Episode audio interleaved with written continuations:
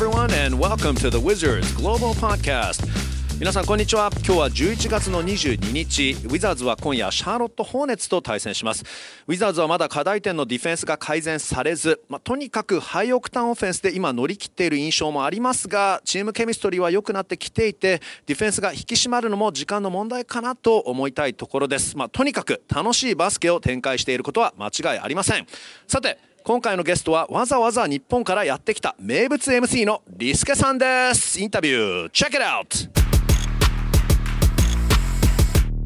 はい、えー、ということで、えー、今回ウィザーズグローバルポッドキャストゲストはリスケさんです。イエーイこんにちは。Let's go Wizards! よろしくお願いします。あいいですね。さすが MC のねいい声ですね、えー、リスケさん今回、えー、いきなりワシントンに来てますけど、はい、プライベートで来てるんですか？僕はザックさんに会いに来ました。ああ Thank you このポッドキャストのために来ました。えマジですか？い。やこのポッドキャスト結構無茶ぶりで、はい、リスケさんせっかく来たからちょっと急遽お願いということになりましたけどありがとうございます。いやこちらこそありがとうございます。でもそれにしてもリスケさんもね超有名で超名物ででいつも人気者でレギュラー2つ以上かな？よく時間取れましたね。まあそこはやっぱりこうザックさんに会いに来たかったんでね。また。頑張ってスケジュール上げてきました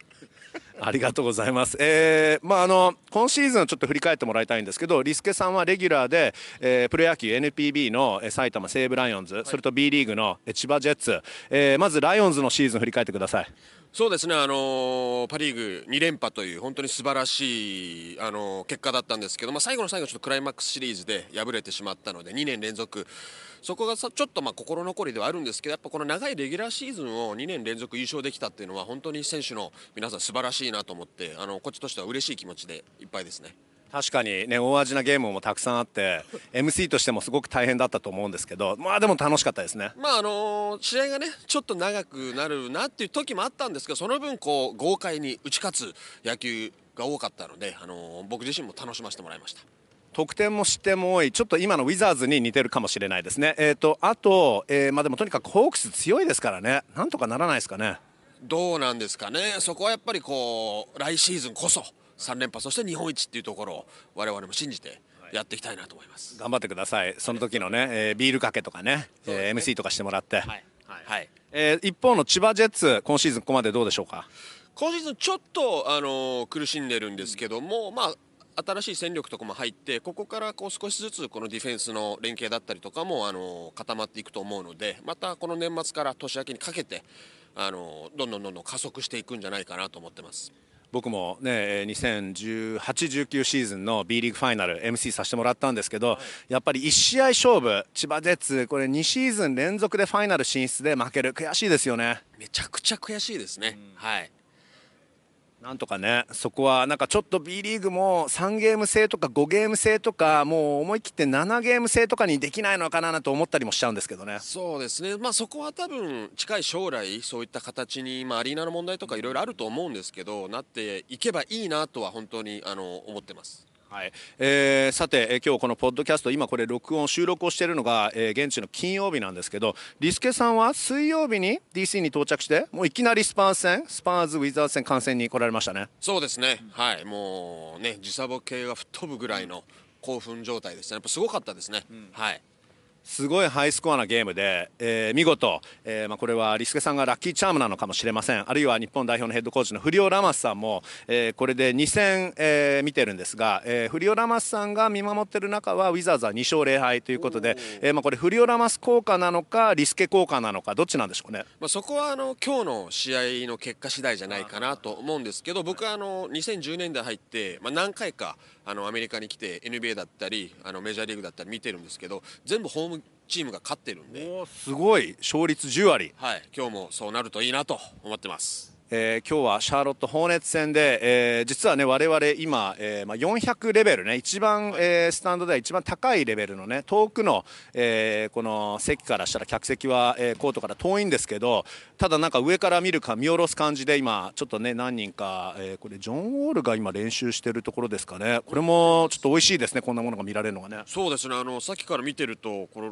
怪我してんのかなって思うぐらいスリーポイントスパスパ決めてるんで、うん、これあの近い時期の復帰をもしかしたらってちょっと思っちゃいますね。期待しますよね、えーまあ、今年の2月にアキレス腱断裂で、まあ、アキレス腱って11ヶ月かかるというふうに言われていてただ、チームとしては本当は2019、20シーズンは完全 injury exemption で、まあ、そのロースターの,、ね、その payroll に負担がかからないようにとお願いをリーグにしたところノーという答えで、まあ、それも基本、そのアキレス腱の怪我っていうのは、えー、16ヶ月もかかるものじゃないよというリーグの判断だったと思うんですけど、まあ、なので、まあ、11ヶ月間で戻ってこられるとなると本当は1月に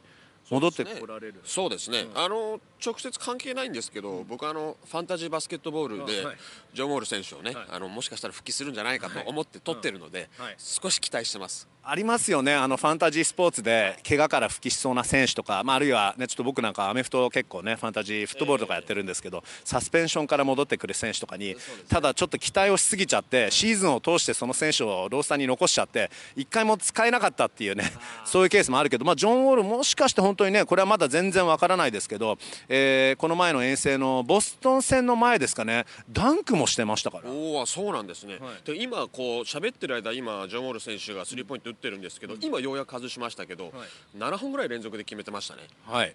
いやこれはちょっとあるんじゃないですか？ね。1月と言わず、年内とかもしかしたら。ねちょっとアーリークリスマスプレゼントでもいいですけど、ね、まあ、とにかくこのチームにとっては今あのポイントガードのディフェンスっていうのも一つ課題点ではあるので、うん、やっぱりジョン・ウォール様が戻ってきたら、えーまあ、突然これ普通に5割ぐらいのチームになれるかもしれないですからね。そうですね。あとやっぱりディフェンスのサイズの面でもアドバンテージになると思うんでそこはやっぱねジョン・ウォールそしてビール選手、はい、そしてやっぱり八村選手とね揃い踏みしたところ見たいですよね。本、当、そうですね。確かにジョン・ウォール選手のリバウンド力というのもねすごくてキャリアを通して、まあ、4リバウンド1試合平均超えていますからそれがやっぱり、ね、どうしてもアイザイア・トーマス選手すごくエキサイティングですし得点力っていうのはすごいものを持ってますけどであと、まあ、今ねポイントガード2番手ですけどイッシュ・スミス選手なんかもねすごくスピーディーですけどやはり、ね、その2人ってサイズはそこまでないから、あの結構このチームはサイズが課題と言われながら実はその課題っていうのはそのフォワードのポジションだけでなくガードのサイズもね一つ課題でブラッドリー・ビール選手も実は190センチだからそんなにでかいタイプじゃないですからね。そうです。ねやっぱりこう間近で見ると、あの思ったより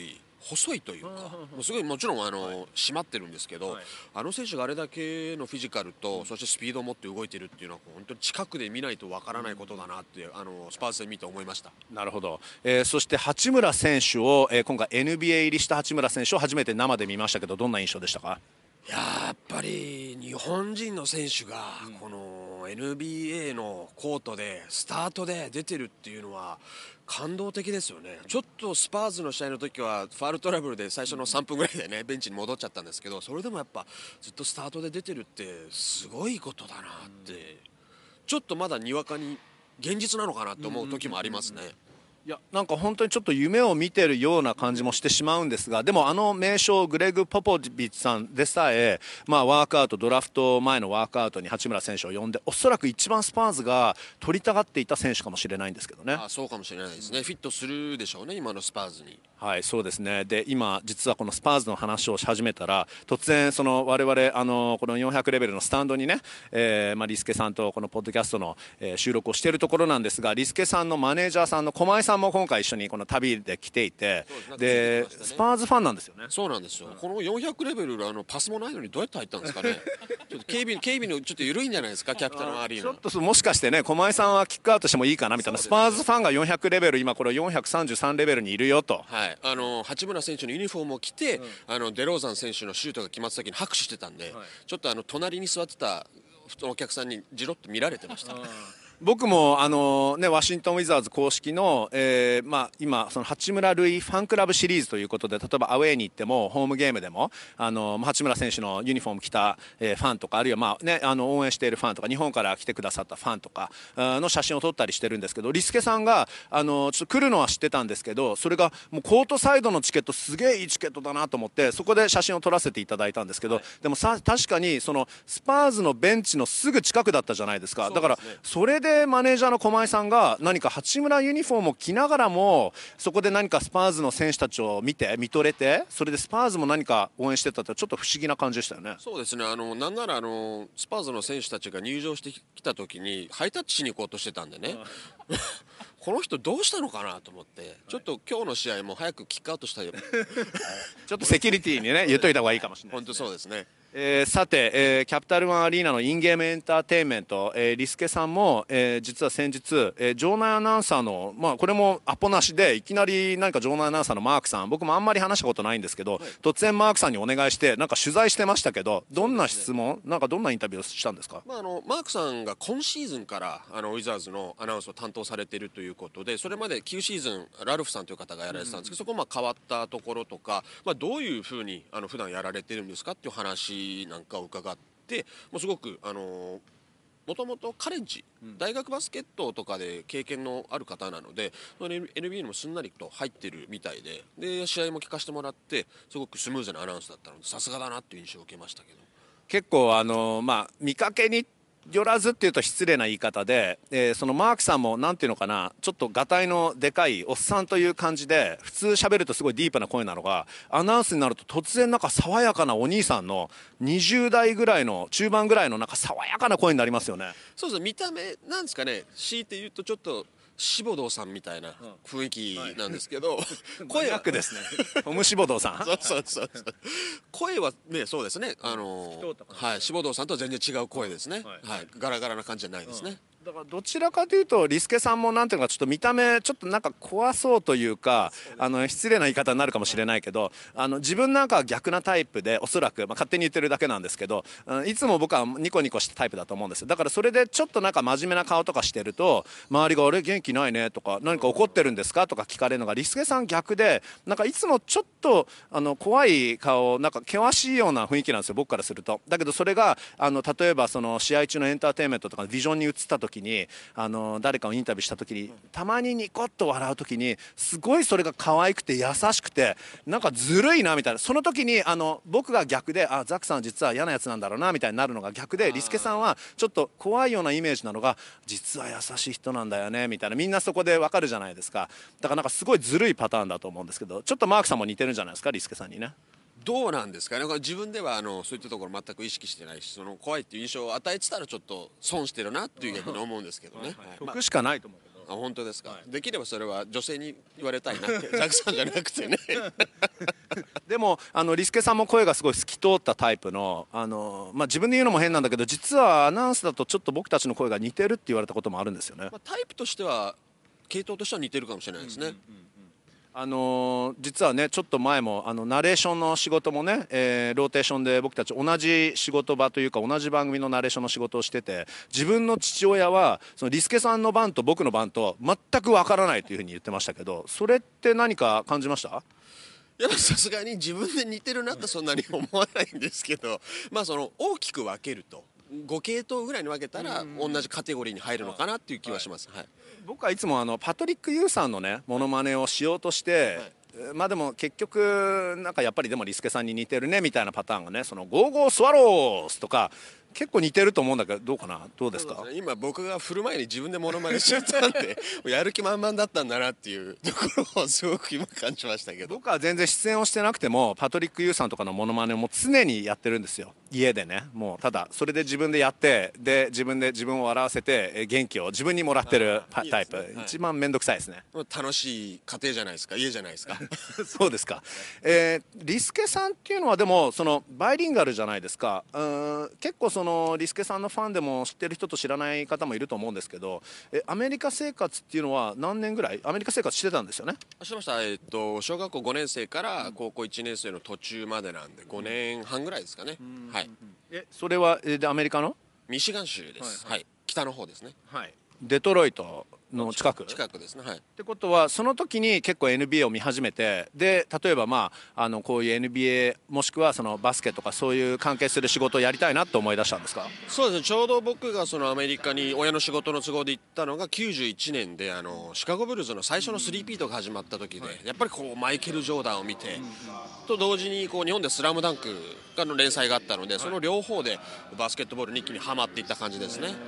なるほど。で今ちょうどこれね音が拾えてるかわからないんですけど、えー、今は試合が始まる、うん、3時間ちょっと前なんですけど、えー、今ちょうどウィザーズのジョーダン・マクレー選手がなんかビジョンで何かを流しててねこれおそらくそのインゲームエンターテインメントのちょっとリハーサルみたいなのそのテクニカルリハーサルをやってるところだと思うんですけどそういうなんていうんですかこの裏側の部分そのインゲームエンターテインメント的でなんか日本とやっぱりこのアメリカと明らかに違うなって感じたところってありました？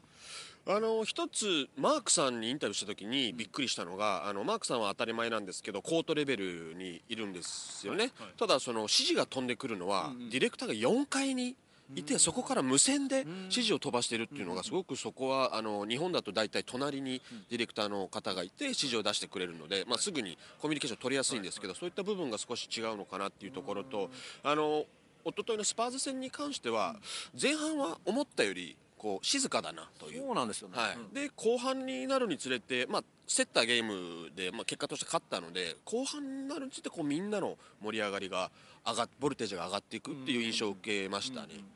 キャピタルワンも確かにどちらかというとあのなんか無理してあのノイズを作ろうっていう感じではなくすごくなんか自然に任せてるという僕の印象なんです。やっぱりそう感じましたね。そうですね。あとはこう少しあの NBA というかアメリカの文化なのかもしれないんですけどこういったこのアリーナ全体がこのみんなファンの皆さんの社交場みたいな場として機能しているのかなっていう印象も受けました。だからあの会話を楽しんでる人も多かったですしそのあり席にいなくてちょっと裏の飲食の場とかそういったところにいる人も多く見かけたので試合ももちろんなんですけどそれ以外の部分もあのエンジョイされてるのかなという気はしましたね。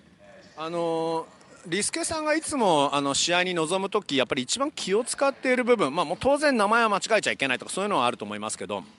例えばもうそれも含めあるいはそれ以外のことで一番気を使う部分っていうのはどういうとこですか？そんなに気を使ってないんですよね。っていうとなんか適当みたいに思われちゃうあれなんですけど、まあ、とにかく僕がすごくあのバスケットボールでもプロ野球でも、あのアナウンスしてる時試合を見てる時がすごく楽しいので。そこですかねやっぱり誰よりも楽しむっていう気持ちは持ってる部分っていうのはそこは負けないかなと思います。なるほどあの、まあ、ちょっとその上から指示が来たっていうそのマークさんについての話の続きなんですけど、はい、それは例えばじゃあ急遽例えばタイムアウトが、えー、今起きるとかあるいはじゃあここにこれをあの違うエン初めはなんか違うところでやろうと思っていたエンターテインメントここでやりましょうとかそういう指示の変更とかあるいはファールコールとかそういうことの指示が言ってるっていうことなんでしょうかね。あのファールコールとかは多分、まあ、僕とかは、あの全て自分で見て判断して、審判の指で何番今出したなとかファール誰々で何個目のファールでチームファールいくつみたいな自分でもあのスタッツはつけてるのでそれを見て普段はやってるんですけどただそれがいざあれどうなったの？っていう展開も必ず試合の中ではあるのでそうなったら隣のディレクターだったりさらにその隣にいる TO さん公式記録の方に今何みたいな感じでこう聞くことができるのでそれはやっぱ近いことのメリットだなと思ってやっぱ遠いとどうしてもラグも生じてしまうと思うのでそこは大変なんじゃないかなと思いましたね。なるほど。いや本当にねあのファールコールとかそういう部分に関して、まあ、僕もそんなにアリーナ MC って経験があの深くないからそのやってるいやそれがでもね一番難しいというか。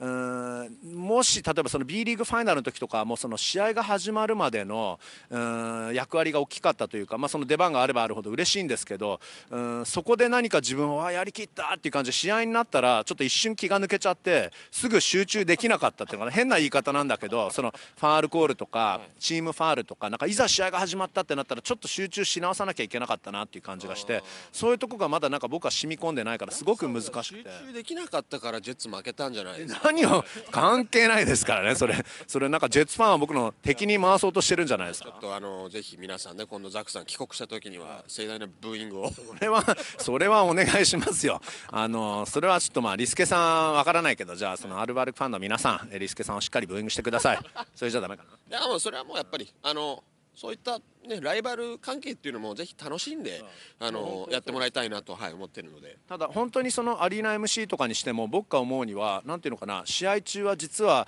あの派手にコールをしてえそれだけじゃなく本当にまあ審判が例えばその今こういうことが起きましたっていうことをみんなにリレーしなきゃいけないって責任があってそこが何かすごくある意味まあ審判のエクステンション審判のもうなんかオフィシャルのもう一人っていうわけではないんですけどちょっとある意味自分も試合をやってるという感じが僕はするんですよね。うん試合、まあそうですね、関わってるっていう気持ちはすごく強いですし、まあ、そういった例えば、今あの、ファールがどうだったとか、少し審判の話、審判がなんていう協議したりしたものをこちらに伝えてくれる時とか、やっぱりこう少しずつキャリアを重ねていくことによって、審判の皆さんもこちらを信用してくれてるなっていうか感じる時があるので、やっぱそういった時はすごくやりがいを感じますね。なるほど、えー、リスケさんは何か毎年例えば変えていることとかオフシーズンに、まあ、ちょっと来年はこういうふうにしてみたいなとか工夫を少ししてたりとかするんですか？そうですね、まあ、あのシーズンが始まるときにこうしようって思う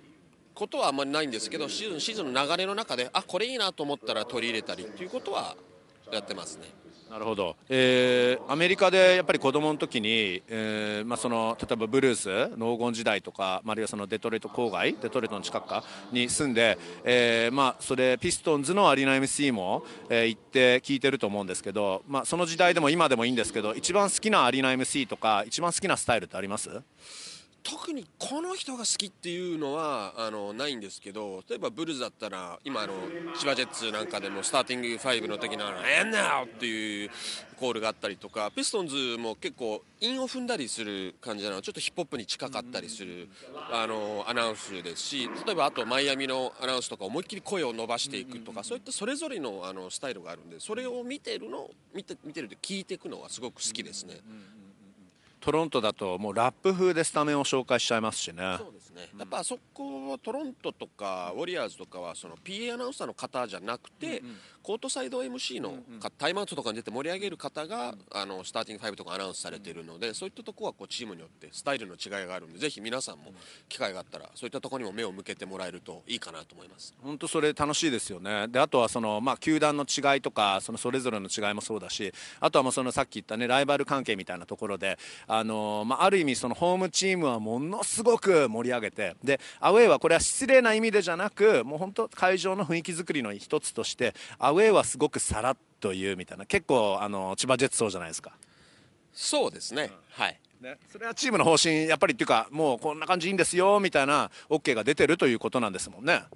まあ、1年目から同じスタイルでやらせてもらっていて、まあ、チームとも話をしながらで、まあ、特にそれで何かっていうことはないのでずっと9シーズンかな、今やらせてもらってます。なるほど、あのまあ、キャピタルワンはどちらかというと、まあ、もしかしてそのマークさんなんか今年ここでは1年目っていうこともあるからなのかもしれないんですけどホームとアウェーそんなに差をつけてなくてもちろんホームは思いっきり盛り上げるけどアウェーに対しても、まあ、その盛り上げるほどではないけど、うん、さらっとは言うんだけどしっかりと言ってくれるのがもうあのちょっとミネソタとか行った時びっくりしましたよね。そのホームチームに対してはもうすごいわーってさあのもう本当ジャーシュ・クロギーとかなんかすごいホームは盛り上げる割には、えー、こっちが、まあ、ウィザーズがブラッドリー・ルだとするともうファーストネームを言わずにビオ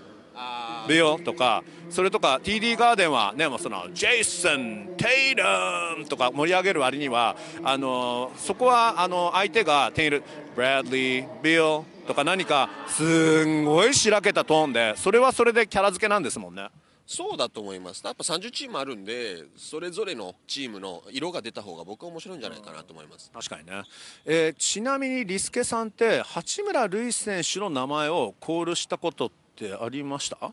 まあ、ないんですよ。はい。うん、ぜひあのね、もし可能であれば来年のオリンピックでアナウンスできればいいなとは思ってるんですけどね。はい、その時にまああの日本代表ナンバー8ってなるんだと思うんだけどその「ルイ・ハチムラ」ってその時のアナウンスを、まあ、ちょっともし今イメージして、うん、何か一つサンプル的にこれが売り込みでもいいんじゃないですか？売り込みしなくていいのか？何を失礼なこと僕言ってますねもうそれはもうおそらくねあのオリンピックでアリーナ MC をぜひね、えー、やってほしいわけですけどもし八村塁選手をやるとしたらどんな感じでしょうか？どんな感じですかね？Number 8 Rui Hachimura みたいな感じですか？あいいですね。あそこははチーム恥ずかしい。あのなんか一人でこういうのやってると恥ずかしいですよね。ね。なんかシャワー浴びながら練習してるみたいな感じ。ちょっとそれを人前でやると恥ずかしいですよね。シャワー浴びながら練習してるんですか？練習っていうかこう朝起きたりとかこう野球だと6連戦とか結構タフなので起きてこう声出るかなみたいなこうちょっと声を出すのははい。シャワー浴びながらとかの時が多いですかね。あじゃあシャワー浴びてる時になんかあの秀人朝ムラーとかいうのがその完成されたってことですか？そうです。まあ浅村選手はあの楽天行っちゃったんでね。そりゃそうだけど。その名前出してくれてちょっとはいね不意をつかれましただけどあのタイ・ヴァン・バークレオ。タイバン・バークレオってなんで古すぎ？昔ですねだいぶね。はい。アレステス・デストラダ古すぎ。デストラーデさんはあのー昨シーズンかな、はい。あの来てゲストで来ていただいたんで その時コールさせてもらいましたけど。大丈夫だったね。楽しくなってきてますね楽しいですよね。はい。もうずーっとこれ喋ってたい。みたいな感じじゃない？いやーコールはやっぱり楽しいんですよね。そこがなんていうのかな一番まあご褒美というか僕からするとそのアリーナ MC やるとき、まあ、自分の話になっちゃって申し訳ないんだけどその本当にファールコールだけはすごくストレスしか感じてなくて絶対失敗しちゃいけねえなとかと思って。だけどコールのとこはすごく楽しいんだけど結局なんだかんだいつも僕がここまで起きてるパターンっていうのはリハーサルで飛ばしすぎちゃってもうリハーサル終わったところで声枯れてんですよ。あの以前あの千葉ジェッツのゲームを変わっていただいた時に、あまりにも声が枯れて最後あの大野ヘッドコーチにインタビュー行く時何言ってるかあんま分からないぐらいガラガラ全然分かんなかった。あのガラガラプラスなんかあの裏返ってその「おのヘッドヘッドコーチに話を伺います」みたいな本当に西村選手とかもすごく引いちゃってて。そんなことはないと思いますよ、はい。あのそれが、えー、とまた翌シーズンにあ僕がちょっと一回フィルインで代役させてもらった時にもうすでにあ声枯れる MC ねっていう風に知られてたみたいで。まあ、いい形でこう皆さんに覚えてもらってるっていうのはまあねちょっとでもそれ一番何か僕としてはやっぱりほら声出す人からしたらさ普段枯れないから悔しいですし1回目やった後実際にあるファンが「ああどうもどうも」とかって声かけてくれて「あよくやったね」とか言ってくれたのかなと思ったらくれるのかなと思ったらのど飴くれました。でもわざわざザクさんのためにのど飴をもうね買ってきて用意してたってことですからありがたいことじゃないですか。まあありがたいですよね。あのある意味アリーナ MC っていうのはなんていうのかな。影の人なんだけどでもなんだかんだやっぱりねこうやってアリーナ1万5千人入るアリーナ2万人入るアリーナまあうん1万人でも5千人でもそのサイズは関係なくやっぱり一番その空間の中で喋ってる人実は一番目立つポジションではあるんですよね。まああのある意味一人だけマイクを使ってるんで、チートっちゃチートなんです、ずるいっちゃずるいんですけど、そうですね。ただまあなんていうのかな。MC もお客さんの盛り上がりがなかったらあんまりいても意味がないと思うので僕はやっぱり自分のアナウンスだけじゃなくていいプレーがあってお客さんがわーっていう歓声が上がってる中で自分のこうアナウンスを入れてそれがこうまあ、ちょっと偉そうな言い方かもしれないですけど相乗効果で少しでもより盛り上がってくれると本当に楽しいですね。なるほど、えーそして今こうやってねいろいろ話を伺ってる間に、えージョン・ウォール選手は、えーもうロッカーに下がってでアイザイア・トーマス選手が出てきましたね。あ出てきましたね。そうあのー髪をちょっと短くショートヘアにして、えーコーンローだったりとかねもうちょっとアフロが大きい、えー髪型だったのが今は完全になんかさ爽やかさっぱりしたね感じですっきりしてるんですけど一番早く出てくるんですよアイザイア・トーマス選手は必ず。ああそうなんですよ今ヘッドバンドもしてないですもんね今、練習中だからか、はい。そうなんです何かね彼だけはすごく早く出るこだわりがあるみたいで、そこはベテランなんだけどどちらかというと後なのかなと思ったら彼だけはすごい早い時間に来て体を動かすことが好きみたいでちょっとそこ面白いですね。でまあ、ちょっと MC の話に戻るんですけどうん、まあ、例えばこれからアリーナ MC を目指す人、まあ、どんどんやっぱり NBA もそうですけど、ね、日本で B リーグもどんどんあの確立されていって、えーもう4年目シーズン？4年 B リーグですよね？ですね。はい。で、まあ、NBA でも、ね、こうやって八村選手含む、まあえー G リーグとか、まあ、あの渡辺裕太選手の場合は 2way で、まあ、でも G リーグのアリーナでも、ね、馬場雄大選手が、えープレーしていて、えーどんどん増えていく傾向っていうことは間違いないと思うんですよだからアリーナ MC っていうのは、まあ、日本ももちろんそうだしアメリカでも、ね、日本人がじゃあアメリカでできないっていうそんなことは全くなくどこでもできるはずだからこれからどんどんやっていきたいと思う人はたくさんいると思うんですけどどんなアドバイスあの一つだけじゃなくもういくつかでいいんですけど例えばそのアリーナ MC を目指す人には何が大事なんですか？どんなアドバイスあります？やっぱ一番はそのバスケットに限らずその競技がきかどうかその競技に対して情熱を持てるかどうかっていうところが一番だと思います。あとはまあ自分の声の質に合ったスタイルを確立していくっていうところも大事だと思うしただそのいきなり自分らしさを出せって言われても難しいと思うのでまずは誰かあこの人のアナウンスいいなとかいうのがあればそこをまず真似していってあの真似しても100%その人には、ね、ならないのでザックさんがどれだけパトリックさんのモノマネをしてもパトリックさんにはならないように。そんなことはないよ。なつば九郎。 Go go スワローズ。 Let's go シンゴーあ失礼しました。振らなきゃよかった。まあね今お聞きいただいたように、はい。似てないから、はい、今ブザーなっちゃうぐらいね似てないよっていう。そういう意味だったんですね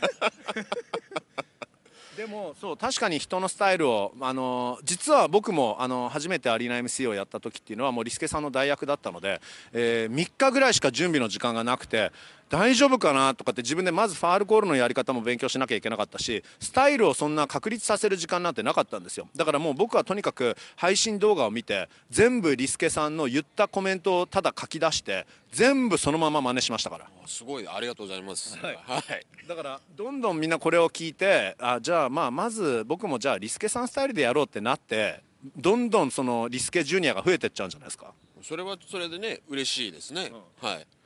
僕の仕事がなくなっちゃうと。そこをちょっと心配かなと思う。でもアリーナ MC について一つお聞きしたいのは、まあ、日本でもやっぱりバイリンガル MC 多い。じゃないですか、その英語力とかあるいはその外国語を喋らなきゃいけないってそういうことっていうのはあったりするんですかね？いや必須ではないと思います。もちろんあの喋れるに越したことはないと思うんですけど、まあ、例えばその少し英語ができた方が、そのアクセントになるじゃないですか、そういった部分もあるし、まあ、例えば外国人選手とのコミュニケーションを取れやすくなったりっていう部分では、まあ、あのメリットになるっていうことは間違いないと思うんですけど逆にできないからといってその道を諦めるっていうことはないと思います。まあ、スタイル的には確かにかっこよくなりますしね少なくとも例えば数フレーズだけはかっこよく言えれればっていうねところあるかもしれないですよね。そうですね、まあ、逆に中途半端にやってしまうと、その英語ができる人から聞くと、ん？っていう感じにも、はい、なってしまうので、そこはまあ数フレーズだけでやるんであれば、その数フレーズだけは完璧にするとかっていうことをやってもいいかもしれないですね。なるほど。あの、まあ、僕はあの英語の先生でもないしその勝手に言ってはいけないのかもしれないんだけどただ一つちょっとあの例えば日本で英語を、まあ、習ってる。例えば親戚もそうなんですけどその英語はなんて教科書の英語はできるんだけど会話になるとやっぱり難しい。でそこってでも実はなんていうのかなあの書かれてる綴りに合わせてしっかりと喋ろうとしてそれでなんか空回りしてるなっていう部分もあってもしかしてそこの書かれてる言葉っていうのはもうスペルとか綴りっていうのはそれ大事だけどそこは一瞬ちょっと置いといてその音を真似するっていうことも OK ですもんね。そうですね逆に言うとやっぱそういうアナウンスとか声なので、リズム感を大事にするのはいいことだと思いますね。なるほど。わかりました、えーたっぷりとその、えー MC というねその職業についても伺いました。でやっぱりちょっとキャピタルワンアリーナでもねリスケさん何か MC ピンチヒッターでね1回か2回ぐらいなんかやれたらいいですけどね。ならないですかね。ちょっとなんだったらこの後行きましょうか。この後いきなり？いやもうちょっと準備はねもういつでもできてるんで、はい。もう肩は温まってるんであとブルペンから呼ばれるだけですね。はい。さすがですね。あのデニス・サファテみたいですねうーんそうランディ・ウィリアムズみたいな。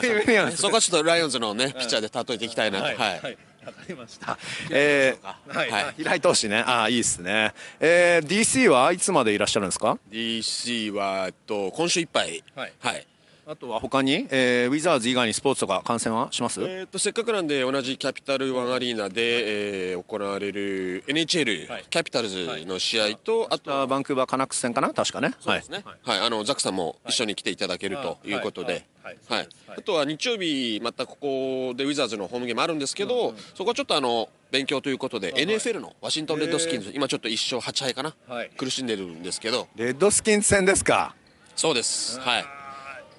弱いですよ。あその一勝八敗ね。もちろんあの、ただ僕はあのここまでホームチームが見に行った試合を全部勝ってるんで、今日と、そしてね、はい明日明後日も全部ホームが勝つんじゃないかなと思って。レッドスキンズのアップセット、あの実はでも対戦相手はデトロイトライオンズですよね。のリスケさんの好きな NFL チーム？まあ特に強くファンというわけではないんですけど、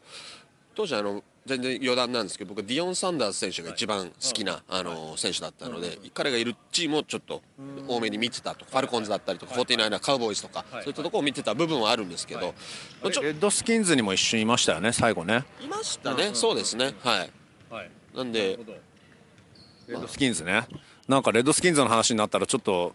なんかエネルギーなくなっちゃったなって感じがしてそれはあのレッドスキンズのファンには申し訳ないですけど、えーもしかしてこれねあのウィザーズの僕もボスに怒られるかもしれないけどだけど結構 DC の人に話を聞くとあのワシントン・ミスティックス WNBA が今年優勝してワシントン・ナショナルズが優勝して、まあ、ウィザーズはまだこれからだけどっていう感じででキャピタルズも強くてであレッドスキンズっていやレッドスキンズはだって練習施設はバージニア州でありあの球場もメリーランド州だからそれは DC のチームじゃないよって言ってる人もいっぱいいますよ。まそうあのちょうど昨日帰ってテレビを見ていたら現地のローカルの番組でナショナルズとレッドスキンズの人気がもう完全に逆転してしまって久しいみたいな話をしていてやっぱファンの人も4ドル払ってでも行きたくないみたいな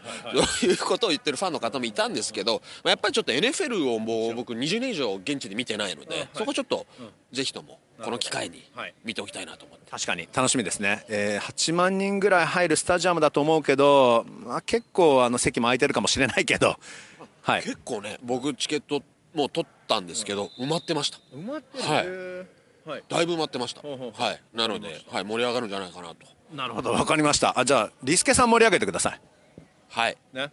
あとはあの今回ねワシントン DC に、まあ、ウィザーズを見に来た時はそのウィザーズだけじゃなくてキャピタルズもあるよ。あとはレッドスキンズもあるよというね、まあ、僕はなんか全然レッドスキンズの宣伝は今できてなかったですけどまああのそうやっていろんなチームを見に来ることもできるんだなっていうのはね参考になりますからね、はい、えーということで今日はたっぷり時間ありがとうございました。ます。えーまた次回ねポッドキャストまたね DC にまた2019-20年シーズン中来てくださいよもう一回。ちょっとあの皆さんあのザックさんがどういうね動き方を今回この海外特派員としてやられてるのか知りたい人も多いと思うんで、次回は僕がこう聞く側ではい。ザックさんをインタビューしたいなそのために自腹で来ますか？そうですね、が頑張ってマイル貯めます、はい、あマイルでね。さすがリスケさんですね。やっぱり売れっ子ですからね。もういつでももうフライト取ってもう3日後とか全然来今れる。回今回マイルで来たんでね、はい、頑張って貯めてきたんで、はい、そこは本当に、はい、じゃあ、はい。その時はね本当に期待してますよ。じゃあその時はもうリスケさんが僕をインタビューするスタイルで全然 OK ですから。はい、あのできれば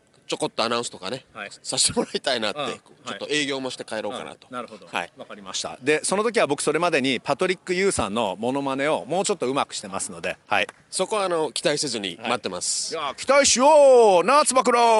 えーということで あーまたしらけちゃったよ。ということで今回のウィザーズグローバルポッドキャストゲストのリスケさんでした。ありがとうございました。ありがとうございましたというリスケさんのお話でした。たっぷり聞けましたね、えーリスケさんアメリカで観戦しているゲームは全勝ということで今日もその連続記録続くでしょうか？続いてほしいですね。ウィザーズ今日勝ちたいです、えーあと、えーちょっと僕もパトリック・ユーさんのモノマネをやりすぎちゃったかな。もうとにかく大好きなんですよ。まああのスワローズファンだっていうのもね皆さんご存知かもしれないんですが、えーまあ、B リーグ的に言うと、えーパトリック・ユーさんもちろんサンロッカーズ渋谷の MC ですもんね。僕本当パトさん大好ききなんですよ、えーさて、えーということで今回はこの辺でお別れです皆さんまた来週お会いしましょう Thanks for listening to the Wizards Global Podcast. Goodbye, everyone.